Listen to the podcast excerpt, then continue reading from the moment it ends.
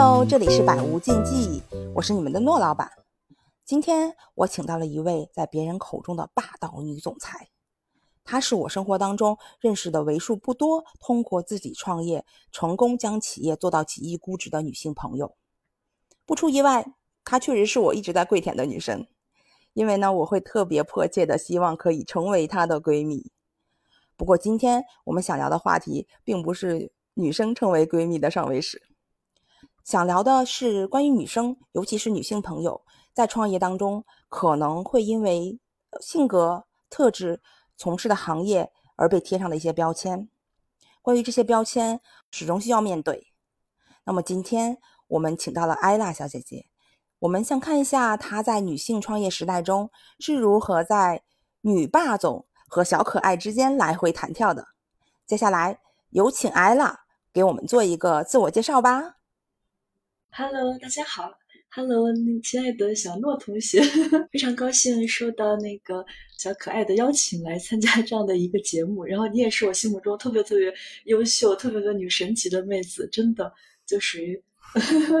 才华与美貌业互捧，真的真的真的特别好，也特别荣幸。那我就是自我介绍一下吧，我是一个天蝎座的小姐姐。嗯，如果说社会属性的话，就是之前在北大读书，然后后来在康奈尔医学院工作学习，回国之后从事的是肿瘤精准医学方向，就叫做 CTC。嗯，这算是一个比较前沿的一个肿瘤黑科技吧。如果说心灵属性的话，其实也是一个不断学习的、不断探索世界的，然后理工科里比较偏文艺的这样子的一个呃 一个理工女 这样的一个形象。对，嗯，反正我们特别希望还是有点点就是理想主义，所以回国之后也是特别希望能做点事情，把一个硬骨头啃下来。嗯，所以现在就是做的这个 CTC 的这个技术，有五年时间吧，走过了从零到一的研发阶段。已经获得了协和呀、北大肿瘤医院等医院的认可，然后现在是处于一到一百的商业化的阶段，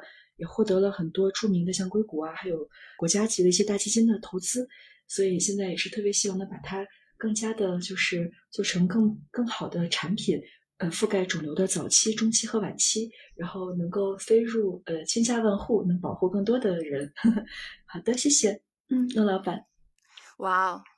呃，听到艾拉小姐姐的介绍，我当时对我未来的生活充满了希望。因为就是关于生病这件事情，其实每个人或多或少都是会很担心的，尤其是像我们，比如说爸爸妈妈，其实已经进入到了一个。老年高发病的时间，尤其这种肿瘤或者是癌症，所以我想问的是，万一我这边出现什么状况，我是不是能够二十四小时的抠你帮忙？没问题，没问题。我们这边有比现在所有的早期预防这些技术更早，能够诊断这样子的一个这个技术，所以能就是在早期的时候，百分之九十的这种治愈率。真的就是已经可以把这个肿瘤从一个绝症变成一个慢性病，或者甚至是变成可防可治的一个一个疾病了。嗯，哦天呐，我真的太感恩了。所以是这样的，就是因为我跟安娜小姐姐其实一直是属于。呃，心灵相通的闺蜜，同时呢，我们俩又都是在创业的这这种过程当中吧。我现在特别想代表自己和应该是有很多听众想问的，就是肿瘤的精准医学这个 CTC 行业，其实对于普通人很远，我自己其实也是听不太懂的。你能不能帮我介绍一下这个 CTC 行业到底是个什么行业？然后它到底能给我们带来什么样的更好的服务呢？嗯，CTC 全称是 Circulating Tumor Cell。Circulating 就是呃人的循环血液系统，tumor 是肿瘤，cell 是细胞，循环肿瘤细胞，呃简称是 CTC。其实它是那恶性肿瘤发生和发展的种子。有学医的人都知道，就是肿瘤跟人体的关系是一种叫做种子土壤学说，是一八八九年的一位英国医生发明了这个学说，而人类一直致力于去寻找这个恶性肿瘤发生和发展的种子，因为它太早而且太小了，一般的那个常规的诊疗手段都看不见它，但是它特别特别有意义，因为它是那个肿瘤的先头部队，如果能把它抓住，那基本就能把肿瘤扼杀在萌芽里。这个 CTC 是之前被福布斯还有 MIT 评为未来五大医疗颠覆技术之一。你像 MIT 每年都会评全球最 breakthrough 的那种跨时代型的技术，包括云计算啊，包括这个人工智能，呃，机器人等等。这个 CTC 所在的液体活检行业也算这个十大之一，而且还当年是第一名，就十大里的第一名，说明它确实是能改变人类对疾病的认知这样子。哇哦，那现在就比如说你现在的公司在行业里面发展的是一个什么水平呀？哦，对，尤其是我们跟这种世界级的水平，我我们特别想增加一些自信感。呃，真的，这也是我们就是一群技术宅在做这个事儿的原因。就是，嗯，它是特别特别有意义的一个，嗯，就是能改变，嗯，人类对肿瘤的这种诊疗方式的。但是它又特别特别难难捕获。嗯，我们就是最早的时候，这个这个行业里最早是强生，美国的强生公司，它先在在这个方面做了一些很好的进展。如果说血液是条河流的话，恶性肿瘤细胞就像是那个十亿个健康的草鱼里面的一条吃肉的黑鱼，这个比例是对的，因为一毫升血有十亿个健康的血细胞，只有一颗 CTC，十亿里挑一的这样的一个难度。然后强生呢，率先就是做了一种捕鱼的方法。他用他的抗体作为鱼饵，然后在血液里面去捞这条鱼。他已经很大的改进了这个技术，但是它的灵敏度不是很高，所以这个嗯还没有特别的就广为应用。而我们的这个团队主要是来自于北大、复旦，还有那个 Johns Hopkins，也是这样子，就是很多的海归吧，回国之后，嗯，就是希望回到这个中科院。也是作为纳米医学的国家队，一直在特别特别努力的提高这个灵敏度。我们现在跟强生做过一个双盲实验，同一个病人一会儿血给强生，一会儿血给我们，那强生的灵敏度是百分之三十五，我们可以做到百分之九十五。也就是说，我们现在比之前的老大还要更更强了，所以也能代表中国就是把这个技术做到比较比较靠前的世界靠前的这样的一个一个地位了。对，这个呃，强生只有百分之三十多，然后我们现在可以做到百分之九十五，所以这个其实是你现在呃，坐拥一家估值十亿公司的核心原因吗？对对对，这个灵敏度大大的提升，这绝对是我们公司的核心专利。我们核心专利就是在钓鱼的鱼饵上面，我们用那个多肽纳米级的多肽取代了抗体。呃，不过这个不重要，就是说我们确实是做了一些特别基础性的研发。嗯，因为很多人都说中国特别缺这个基础性的进展嘛，基础科学和基础这个生物医学。但我我觉得相信现在更多的人回回国之后就把这个一些底子打得越来越好，而且我们都不仅是能够跟上这个世界的潮流，我们现在有些地方能领先于世界的潮流了。我们现在已经作为 CTC 的专家组的组长以及这个行业联盟的盟主，已经能够在世界上就是做出最前沿全球。全球那个规模最大的文章，也让欧美的同行都都为之嗯一振，然后我觉得这还是比较比较开心的一件事儿，嗯嗯，哇哦，那这样安娜盟主，我想问一下，就 是你们这家公司其实呃做了这大概接近于五年的时间吧，就最早呃。出来开始决定自己要做这个事情的时候，呃，为什么没有选择？比如说国内也有相应的，或者是国际上更主流的一些，呃，企业，先去从一个打工的逻辑再走到创业呢？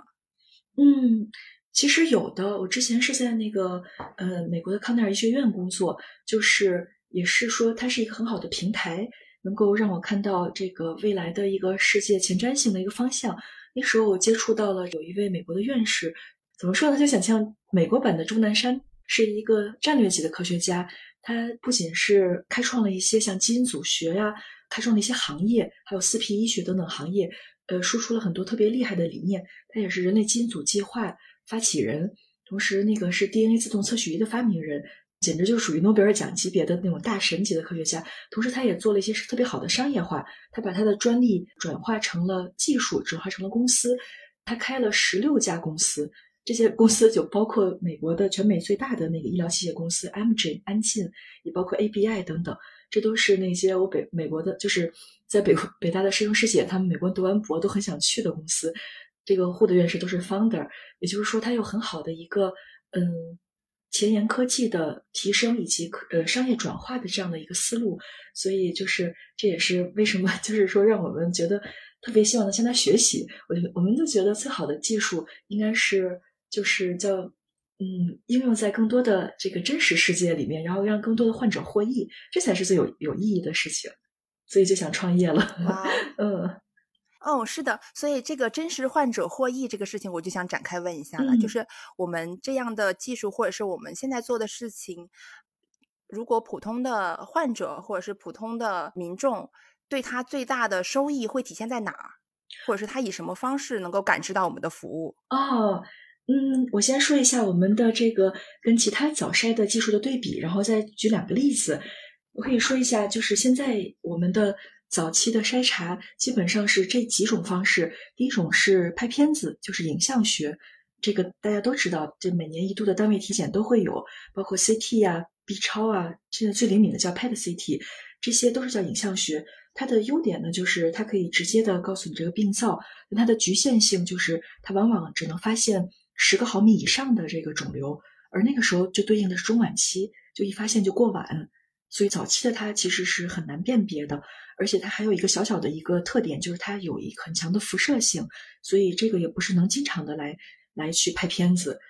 不是以前说什么有拍过片子的半年之后不能怀孕啊等等，它其实对人体还是有一定影响的。那我们的 CTC 这个技术是抽血，是血液检测，而且它能够在一个毫米就可以发现肿瘤，所以就可以比影像学的十个毫米就更早。甚至是小到三到五年就能发现肿瘤，这时候说是一个特别特别好的一个治疗窗口。这就是早发现早治疗，也是 WHO 提倡的，就是越早的时候它越小，还有很多的方法可以来把它扼杀在萌芽里。抽血也没有辐射性。然后第二个早筛的叫肿瘤标志物，这个也是医院里常见的，像甲胎蛋白啊、IP 抗原，还有 AFP、PSA 等等等等这些。如果爸爸妈妈去体检，能看到他们有的时候会有这些指标，但它的那个特点呢，就是它比较便宜，但是它不是很准。因为从原理上来说，我们大家都是在河流里捞鱼嘛，都他也是抽血，我们是抽血，但是他抽的血，他的目标是那条鱼脱落下来的鱼骨头，也就是说是肿瘤细胞的一个代谢物，在血液里的代谢物是一个间接产物，而我们呢，我们是直接抓这个肿瘤细胞本身，就是一个直接产物。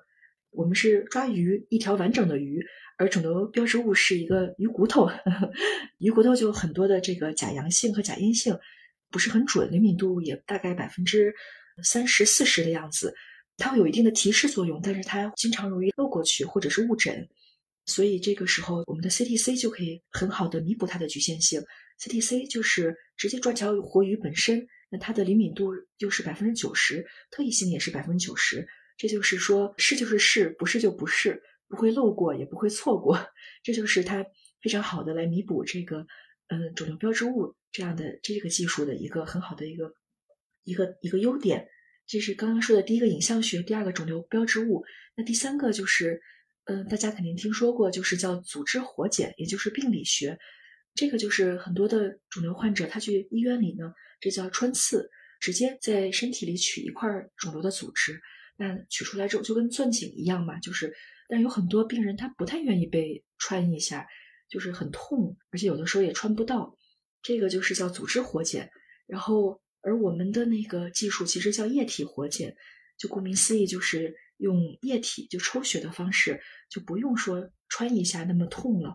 特的特别好的优点就是它是没有创伤，是动态的，它可以甚至每个月都抽一次血，能观察到肿瘤的不停的变化。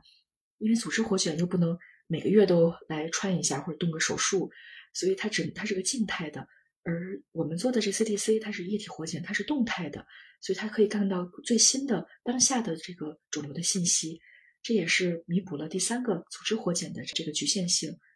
这就是我们跟常见的这几个，就是如果去医院，哪怕最好的医院，协和呀、北大肿瘤医院，而 CTC 的出现其实能真的非常非常的。改变和颠覆现在已有的这个治疗方式，能更早而且更没有创伤的来保护我们的肿瘤健康。嗯，嗯，对，阿拉小姐姐，你现在这个技术可以在医院里面体验到吗？我特别想带我妈去试一下。哦，我们现在正在做这个功课呢，正在我们就是跟那个国药集团旗下的唯一的 IVD 平台，就是叫九强生物在合作，它就是覆盖了 全。全国百分之九十的线下医院现在正在慢慢的在在铺这个渠道。那如果我们现在其实直接也可以对外服务，直接在北京和杭州都有这个叫第三方医学检验实验室。如果可以的话，就可以跟我联系，我可以帮你们。对，就是刚才然后嗯嗯，你说嗯，没关系，你接着说。其实我是想问，贵不贵？嗯，就是健康人群的话是六千多，它但是它的优点就是可以把全身性的这个主要癌症都给查了，都给筛一遍。嗯，那比如说我嗯做过一次这样的筛查，它的有效期会是多久呢？五年、十年？就是我们其实可以比常见的早到三到五年，但是我们推荐像体检一样每年一次。每年一次的话，这个就是如果我们说没事儿，那肯定没事儿；如果我们说有问题，那那是特别特别早，就比那个所有的不是说医院里一发现就是晚期嘛，晚期只有百分之不到十五的有效率，但是我们在早期有百分之九十以上的治愈率。有很多的方式，就完全可以让他恢复健康。对，刚才你又问我，就是有没有例子，我就有两两个小例子可以说一下，他怎么在早期跟晚期来保护大家的。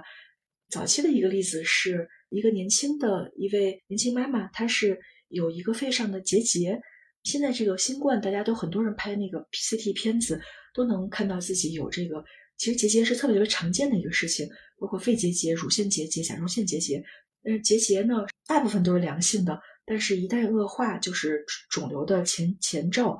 那现在医院里面其实对于判断结节早期的良恶性，还是指南上是有一段空白的。比如说两个厘米以下的肺结节，其实是没有指南的。那医生如果看到的话，有一个磨玻璃影，模模糊糊的，只能说您三个月之后再来复查。但是这个时候如果真的就不管它，就会错过特别好的窗口期。这个年轻妈妈就是在我们这儿抽了一管血之后，我们帮她测出来她的血液里面有四颗 CTC，那这时候她就去做了一个非常早期的微创手术，那当天就恢复健康了。手术之后再测 CTC，就是从四颗降为零颗，就说明她完全恢复了健康。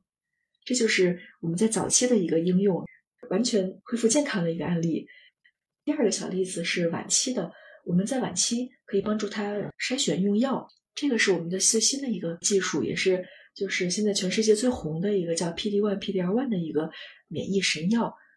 它是像美国的辉瑞，还有那个默沙东、世卫宝这些大药厂中国的信达恒瑞都有这个，因为这个是得了二零一八年的诺贝尔奖。他是把那个美国的那个前总统就是吉米卡特从那个晚期根本就是医生都判断不超过三个月寿命，直接就治好了。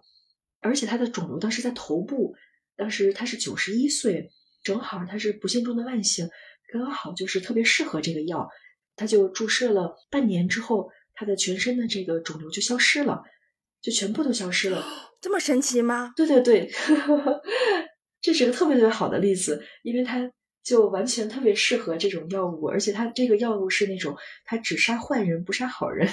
它是调动自身的免疫系系统来。不像以前的药，以前的药很多都是杀敌一千自损八百，对吧？以前的很多都很痛苦嘛，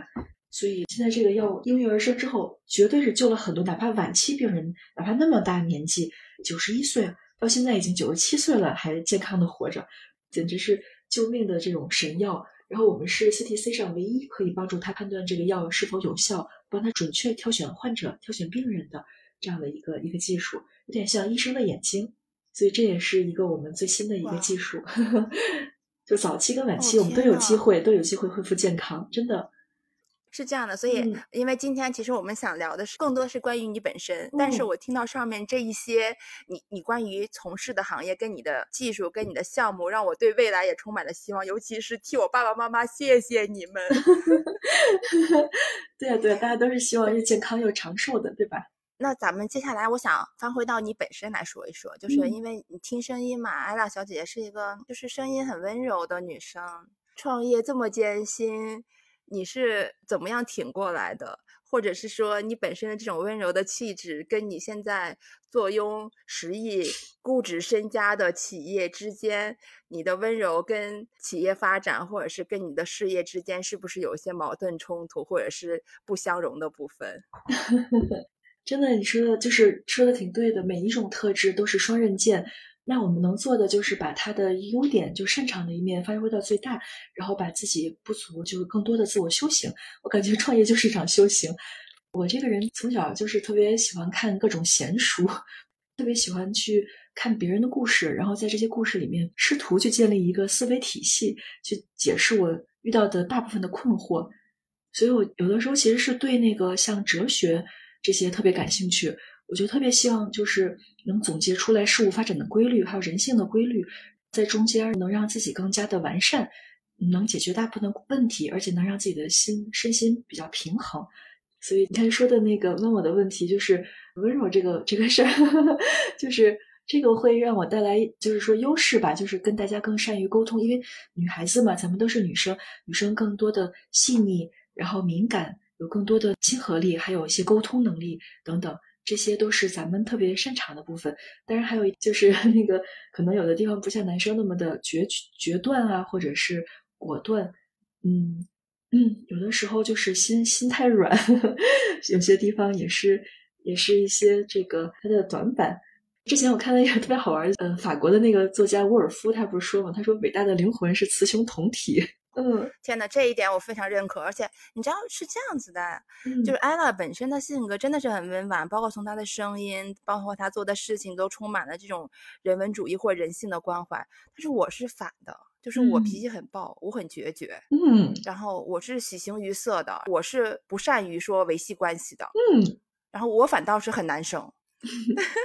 对，所以是这样，就是有没有人会 challenge 你太温柔了？我给你举个例子啊，就比如说之前，我我可能就会接受到，比如说关于投资人的质疑，就说，你看你现在这个样子，就是就感觉就是我很强硬。他说，你看，如果你负责公司的整个品牌运营或者是销售这件事情，那你现在，嗯，你的服务对象，因为当时我们的服务对象其实主要是男性嘛，嗯，然后他会就说，你这种性格其实是不招男生喜欢的，然后甚至他会跟别人投诉我说，你们应该在这个职位上设置一个软妹子。啊！我当时就傻了，我当时就想脱鞋扔他脸上。所以你有没有遭遇过，比如说某些人质疑你说，你说你这么尖尖端就高深的科科技的行业，或者是这种东西，需要有一个强悍的体魄或者是性格，然后憨豆局面，让大家觉得你是有公信力跟信服力的，而不能这么唯唯诺诺，那么过度的温柔。嗯，太可爱了。对，是就是。会有人就问嘛，就就是都会 challenge，但是我想相反相反一面，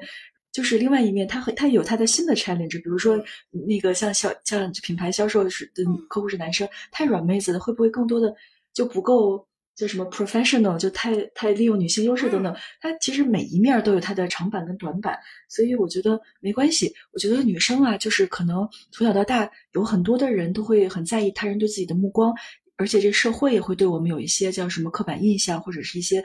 不能说道德绑架吧，或者说是社会公认的希望女生是什么什么样子。但我觉得像你我，像咱们咱们的听众，不全都是现代独立女性吗？独立男性，对，独立人性。对对对对对，咱们的这个这个圈子的这样子特别优秀的小灵魂，其实不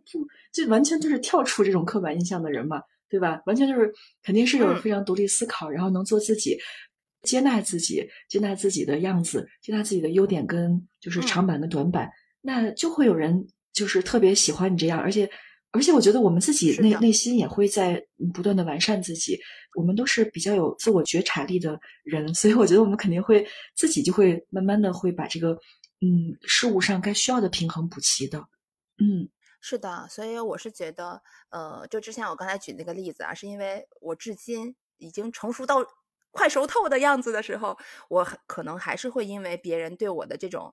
一上来的主观印象，或者是我在某个身份之下表现出来的状态，而对我发起一些挑战，我真的会忍不住生气。嗯，像你这么温柔的人，是不是不会生气？嗯，每个女孩子都有自己的特点吧。反正我这个人的特点就是没脾气，老天赏饭吃。我 我不是刚才跟你聊到，就是特别喜欢看，哎，就东看西看，特别喜欢看那个什么希腊哲学。如果我能用我的体系来解释绝绝大多数的困惑的话，就没有什么事儿能让我生气了。基本上这个世界上的事儿不就分三类，一类是 under control，就你可以可以做点啥，那我就努力去做。然后如果是 out of control，做做不了啥，那就尽人事听天命。还有一种就是我不知道的，那我就再再继续努力跟观察，让自己变得更好，然后再看到底是哪一种。不是那句话就是什么赐给我。能力去解决我能解决的，然后赐给我勇气接受我不能改变的，然后赐给我智慧分辨这两种的区别。所以，当有这种思维框架的话，其实很多事情就不会让你生气了。我觉得没关系，努力就好。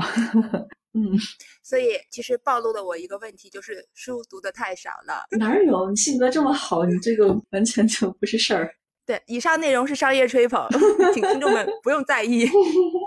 对，所以我们现在我想聊聊这个，就是因为呃，我作为一个刚开始进入到下一轮创业的人，嗯，特别好奇艾拉这边五年多的创业经历里面分了几个阶段，然后每个阶段里面的最重要的收获跟失去都有什么？第一个大阶段就是最好玩的阶段，就是我们团队比较擅长嘛，因为我们团队都是。就是科学家，对对对，我们的团队有那个，就是现在全美排名第一的商医学院，就是约翰霍普金斯，有这边回来的，然后还有像在剑桥的公司工作二十年回来的那种大科学家，他的那个抗体药的模型卖了二十个亿美元，然后让三家公司上市，都是这种，反正就还挺挺自豪的吧，就是顺利但艰苦的研发阶段，然后同时我们进入了第二个阶段，就是商业化阶段，擅长科研的人就。可能需要花很长时间去适应这个商业化，但是大家学习能力还行吧，就是反正适应的还行。像我们就就建了自己的厂，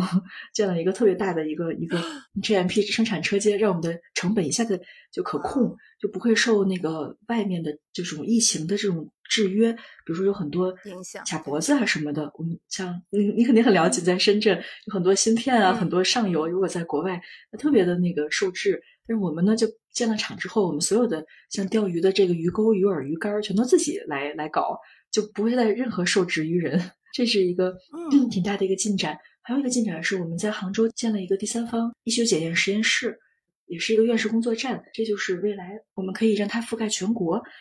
然后嗯，还有一个商业化的团队，包括像一个北大的小姐姐，计算机系的，她是特别特别 organized。怎么说呢？就有的人特别不喜欢装修，但有的人特别喜欢装修。因为装修这件事儿，就是什么水电暖通啊，什么地板啊、空调啊，全都是个项目嘛，复杂的项目。就是这个小姐姐特别喜欢装修，觉得特别喜欢管项目，多线程操作。就你知道，一般人听到哇，好喜欢，头就大了，对吧？但有的人超级爱干这件事儿，他觉得把一个空的毛坯房搞成一个特别漂亮的一个精装修，特别有成就感。像我们这个项目管理，呃，研发到中试到生产，呃，品牌到销售到嗯运营到最后终端，是这个这些全都是很多的那个线条。他就是特别好的 COO，特别喜欢做这些大的复杂项目管理。然后还有一个小姐姐也是北大的，在香港投行十几年，也都是在那些特别知名的那些公司里面。其实他已经财富自由了，但是他后来看到我们的这个。技术特别好，他就觉得哇，我真的应该做点更有意义的事情。你知道，我们这儿的人都有点点小小的理想主义。还有，反正就是慢慢进来很多这些特别优秀的，都是在其他的领域特别特别顶尖的这样子的高管和核心的这些，就像创业合伙人吧。他们加进来之后，我们的研发这个长板更长，然后商业化的这个短板也就补齐了。所以我们现在也非常的就是 ready for 下一个阶段了。所以你别气我了，你你说的这些人我都想要，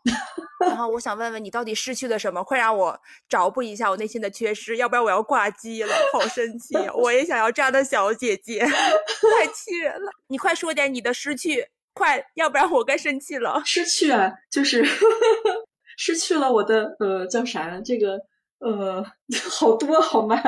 就是我其实本来是一个有好多爱好，然后也不是很胖，感觉现在已经进入了过劳肥。我倒是挺希望失去我的体重，像你一样那么苗条。看来还是真的要跟向你学习，好好的锻炼锻炼。比读书的时候又胖了好多，所以这就是巨大的失去。然后还有爱好啊，就是好多以前打网球、打羽毛球都没有时间了。哎，感觉就进入了一个 isolation 的，这就是有点像啥与世隔绝吧。创业就是进入了一个黑洞。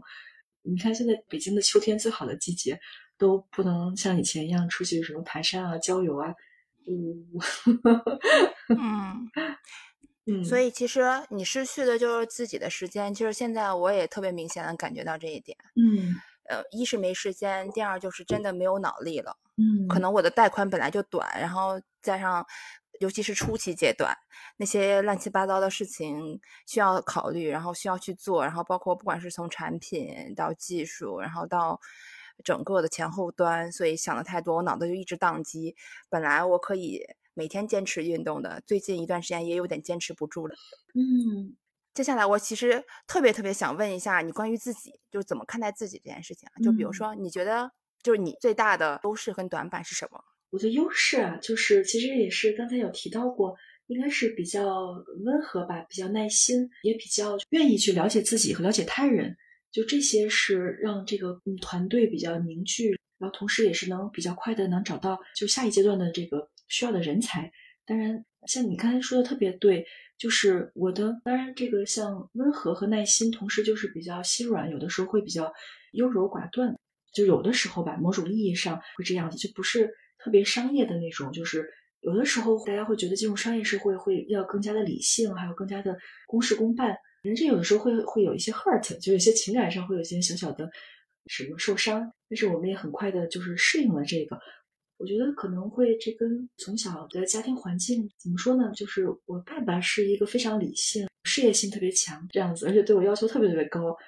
特别特别高，简直是高到离谱。然后总总是会不太满意吧，就是总是会希望，嗯、你这次考九十九，那为啥不考一百呢？你这次考了一百，为啥下次不考一百呢？你下次再考一百，为啥不所有科都考一百呢？就是就那种 没有止境的完美主义。嗯，这些呢，就是可能对我也会有一点点的，就是会觉得为什么我爸对我要求那么高，就不能完全的接纳自己？然后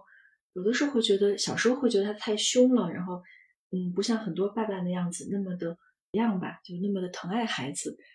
嗯，所以就在这个点上，特别希望能够获得一些认可。我觉得可能很多人都在自己的那个成长经历都希望能获得父母的认可，我可能会更强一些，就是特别希望自己能做好，获得他的认可。同时呢，我这时候也会更多的来找自己，就是就是我获得他认可，但是不是完全的按照他想要的样子，他有他希望的要求。但是如果我的路也是可以的，那我也要需要走我自己的路。比如说上创业，有的时候其实父母是会觉得不太稳定，会不太支持的。但是我觉得我们这个事情特别好，特别值得做，值得试一下，所以我就百分之百的去投入了。这个其实跟我父亲有一个很强的冲突，但是后来我也读了一些心理学的书，也是有一个那个北大心理系的一位大师兄叫武志红，他写了一本一本书。大概的意思就是，每个人要就要过一个自己说了算的人生，而不是说被社会绑架，或者是被被他人的目光卷挟着往前走。不是说为父母而活，也不是为了他人的目光而活。了解这些之后吧，我好像就更解脱了自己的一些心结。嗯，嗯就是我表面上其实是比较温和的，但是我心里面还是比较有自己主见的这样子。朋友们给我有个小外号叫“芒果”，就是说这样就比较甜的，里边有个硬核，就比较 hardcore 的那种、嗯 这样子，反正就挺可爱的。这个，反正我希望能更多的妹子有自己的特点吧，不管你是芒果还是嗯桃子，还是草莓，还是梨，反正嗯，只要是有自己的特点和想法，清楚自己的人生阶段，独立的思想，嗯，也找到自己跟外界的一个平衡，我觉得就会特别特别好。嗯，哎呦，我终于知道为什么我们能变成特别好的朋友了。我的状态跟你正好相反，嗯因为从小到大，我爸我妈都不管我，然后嗯给予鼓励，嗯鼓励到什么程度呢？就比如说，我从小学六年级开始呢，数学就已经不及格了，然后我经常会被叫家长。我妈属于脾气会比较暴，对我会有些要求的，但是这个要求我觉得比起你爸爸差太多了。反倒是我爸对我极度的宽容，所以我每嗯次被叫家长都是我爸去帮我挨骂，嗯然后回家也不会跟我妈说，不及格也是他帮我签名，所以他都对我没有任何要求，所以也就导致了我的性格可能就像你说你自己是芒果，就外面很软，但是里面是有坚定的内核的。我反倒是那种外面很硬，带着刺，很有自己的态度跟观点，嗯。但是里面是很软的，就类似于像我之前在聊，我经常用榴莲来形容自己一样，就是真的呃很很硬带刺儿，对，啊。很硬带刺，然后还有味道。啊，但。是呢，真的是有营养且好吃的，但是这个得看人，有因为有的人确实接受不了榴莲的味道，再有营哦，养再好吃他都吃不下去。嗯对，是这样，所以我是从小到大我是呃被给予很多肯定的，就是我但凡有一点点成绩，哪怕我没有成绩，我妈和我爸都能找出些成绩表扬我一下。嗯，然后呢，他也不会特别在意说社会的评断，比如说你小学时候或者是上学的时候，你成绩是如何的。我爸妈其实不是特别 care，嗯，就我每次成绩都很差，嗯，其实是这样的啊，每次成绩都很差，但是我爸妈也不觉得我成绩差是一个非常致命或者是让他们丢脸的事情。与此同时呢，我就会找到说，那我在成绩这件事情或者在读书这件事情，如果大家一起来评断，我发现我不太好的话，那我有什么点是好的，就会反倒去找那个我觉得自己特别好的地方去发挥，让别人觉得哇，这个人还是有特别好的部分的。嗯，但是他不好的部分呢，我就呃可能会包容也罢，或者是阶段性忽略吧。所以我觉得咱们两个正好是两个极端，但是同样的优秀，特别的优秀，喜欢自己。对对对，而且我在你身上看到特别棒的，嗯，这些这些特质，所以特别特别好。我觉得就是这种就差异会带来特别强的吸引，而且就是特别可以向你学习。你真的特别幸运，特别幸福，真的从小的时候在爱的包围里，好羡慕啊，真好。真的，对我我也羡慕你读了那么多的书，然后自己整个的逻辑体系，然后又温柔，然后又能克制情绪。我这方面是完全不行的，就是这种温柔跟自我情绪的疏解能力不行。我我真的就是年纪一大把了，依旧像小朋友一样，说翻脸就翻脸，说生气就生气，说骂人就骂人，这个特别不好。你太可爱了，这才才是率真呢。这个这种真实，都有多少人羡慕啊！大家都戴着面具，像你这样多好啊！你绝绝对是特别快乐的人，真的。哎，所以是这样的，我想我们接下来聊一个稍微稍微梦幻一点的问题吧，就你未来的一到三年，你有什么期待吗？不管是个人的、事业的，还是呃各种方面吧。期待啊，当然就是在事业方面，希望能够慢慢的把它做得更多，然后造福更多的人。其实真的是特别希望，有好多好多人 都是嗯，希望能帮助到他们吧。因为我最最最希望追求的一个是爱，就广义的爱；一个是价值感。价值感就是在把自己做的一个技术能应用在更多的人，让帮助到他们。嗯，然后那个广义的爱，我觉得就是像父母啊，还有那个喜欢的人啊，还有好朋友啊。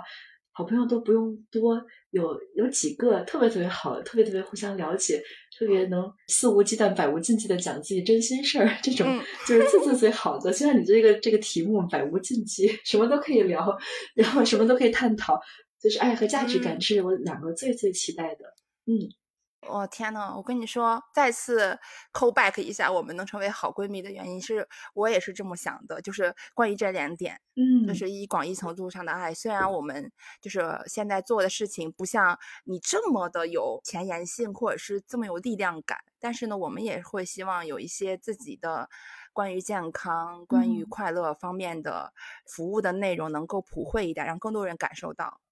我翻回来说，就是你觉得自己身上有一些标签是你喜欢的，或者是你不喜欢的，还是说压根儿已经忽略到所谓的标签的状态了？嗯，标签的话，理工科女生算吗？呃，我的那个微信上的名字叫那个 ella，就是那个医学小姐姐，就是这应该算理工理工女吧。但是就是，但是我觉得这个也。嗯，你还挺好的，挺可爱的，别人一知一下就知道我干啥，我挺喜欢的，也没有很排斥。但以前可能我会对女博士比较排斥，觉得是第三种性别，或者是那种特别无趣啊什么的 那种，就是对吧？那个这个我也无所谓，反正因为现在那个女生就是读书越读多了，然后各种各样的女生都有，活得特别精彩的女生也有，嗯，而且不以这个，其实我有时候真觉得就。那个每个人都是有一个社会属性，还有一个心灵属性，就不太以这些嗯标签去看人。嗯，像什么你是呃哪个学校的，或者哪个哪个职位、哪个公司的，这些只是一些社会社会属性而已。可是真正评价一个人呢，其实他的心灵属性。就是他，他喜欢什么，不喜欢什么，他的爱好是什么，他周末下了班最享受干什么，他最好的朋友是怎样，他他喜欢跟什么样的人聊很深的东西，什么样的人呢更激发他，让他最快乐，就这些东西才构成一个人。所以我觉得那些都很难用标签来评价。是的呀，所以这一点我其实是还没有特别和解。我这边其实有很多关于人生经历或者是性格带来的。呃，说刻板印象吧，有点有点重了，但是确实是有这样的标签。比如说呢？然后呢？嗯，那就比如说，因为我是学艺术的嘛，就原则上来说，我是一个啥都不会的人，因为我我什么都不会呀，就是，所以大家会觉得说啊，你你一个学艺术的，你为什么要做这件事情？你你凭什么觉得自己能做这件事情？啊，我当时生气了，我就要脱鞋了，我就要摔他脸上。但是我忍住了，但我内心就开始骂街了，已经。然后呢，除此之外，比如学艺术是我真的是改变不了且不愿意改变的一个核心点。嗯，然后第二呢，就是关于我们现在在做的事情，就比如说我创业方向，因为嗯，你的创业方向跟你本身的呃学历、学识或者是从事的专业是很正相关的，但是我们的创业方向就跟我自己本身是毫不相关的。嗯，所以呢，会有很多的质疑，然后包括可能。嗯，成长经历里面带来的一些性格上的特质，比如说我特别的情绪上脸，嗯，我是没办法做表情管理的，嗯，就是我即便我心里知道说，哦，不要有任何反驳，你要接受，但是我脸上就一定会翻白眼，就是别人一眼还是看出来我是讨厌他的，所以。所以这点就一一直被别人说，就说你能不能不要上脸？就是你心里怎么想的，你就想就好了。你为什么要给别人看？我说我不是故意的，因为我是学表演的，好不好？就是我内心可能不这么想，但是我会演出来是这样子的。没办法，这性格使然，就是我受到的专业训练是这样子的。嗯，我可能演出来的要比我内心想的更过分。我内心可能只是讨厌他，但是我脸上反映的是烦你，闭嘴。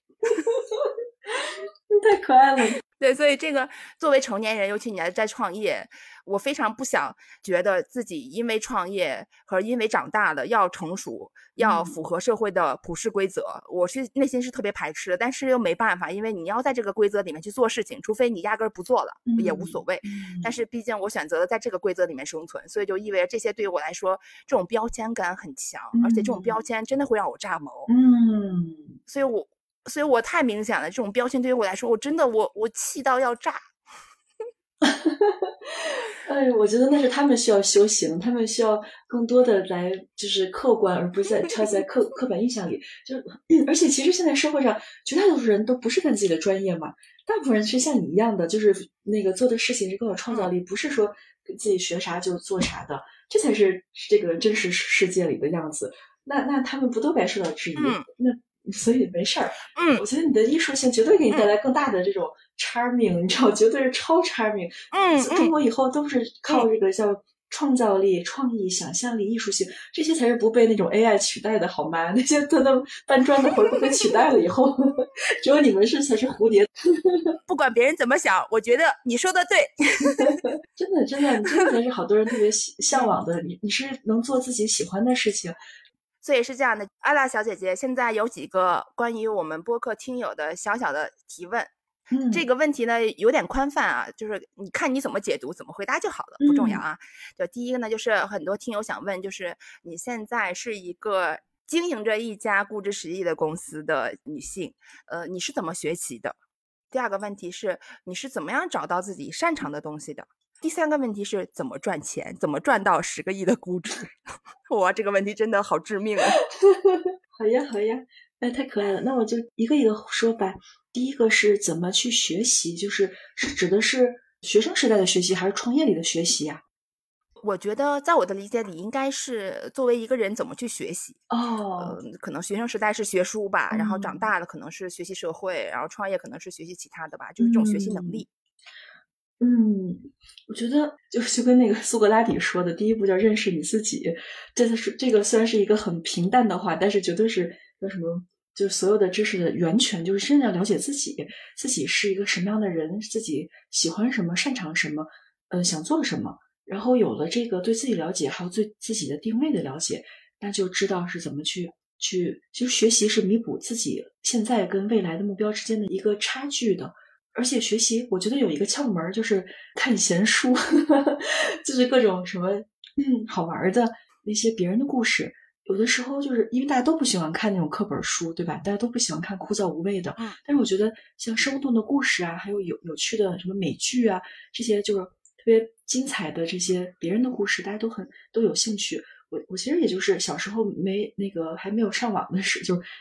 什么电视、手机被没收的年代，就看各种闲书。看那些呃中国的好玩的、外国的好玩的，什么什么都看，历史啊、科技啊、科幻啊，呃，像像什么金庸小说啊什么的那种，就世界名著里的言情也都看。嗯，那时候早早的去塑造了一些女性形象。就我比较不太喜欢中国的那些柔弱的，就是呃，作为男生的，就是被男生养着那种，就是依附于男性的那种。我比较喜欢就是西方的那种言情小说里，他打造的就是特别有自己想法，然后他特别闪闪发光，男生就对他是那种平等的那种。就是我喜欢你是因为你这个人，而不是因为你你什么各种 就是卖萌，不是因为那个。明白。对对对，我觉得你肯定也喜欢这样子的。对，是的，是的。就是冯唐以前也说过，冯唐说他的那个审美观也变过。以前作为就是东方男性会喜欢那种小鸟依人啊、红袖添香，但他在美国就是自驾了的时候，他就喜欢那种。比如车抛锚了，能下来看懂那个说明书，然后在风雪 风雪的天里，能用千斤顶换轮胎这样的妹子，好性感，我也喜欢。对对，就是因为那个，如果时间长的话，一个人生很漫长。那个，如果一个真正的优质的男性，他会欣赏，就是真正的就是有自己想法的女性的，因为这是漫长的时间长河里，大家都能互相的有价值，彼此的滋养，彼此就是一一块成长。而不是一个一棵树，然后另外一个藤条依赖在它身上，没有自我，那种慢慢的就会失去吸引力。其实最好的吸引力就在两个独立的灵魂里面。所以学习的话，就是是的，就是回到第一个，就是怎么去学习。第一个一个就是看认识自己，认识自己的目标。第二个就是读各种各样的闲书、电影啊，什么美剧啊，一些什么好玩的故事啊，出去旅行跟人家聊天儿。然后出去就是像这种像听这样子，比如说